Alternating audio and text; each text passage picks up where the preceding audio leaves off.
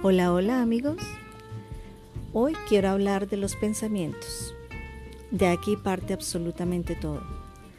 De allí parten nuestras creencias. Renovemos nuestras creencias. A veces tenemos creencias erradas. Si pensamos limitadamente, pues así serán nuestras decisiones. Creamos a partir de nuestros pensamientos. Pensemos en grande, enfoquémonos en lo que queremos. Los invito a navegar en esos pensamientos, a direccionarlos hacia donde queremos, hacia donde queremos llegar. Aprendamos a tener el control total de los pensamientos. ¿Y cómo podemos hacer eso? Pues enfocándonos y redireccionando todo hacia lo que deseamos. No permitamos que los pensamientos nos controlen. Tomemos el control de nuestros pensamientos. Eliminemos todos aquellos pensamientos de no puedo, no tengo, no hay, etcétera, etcétera.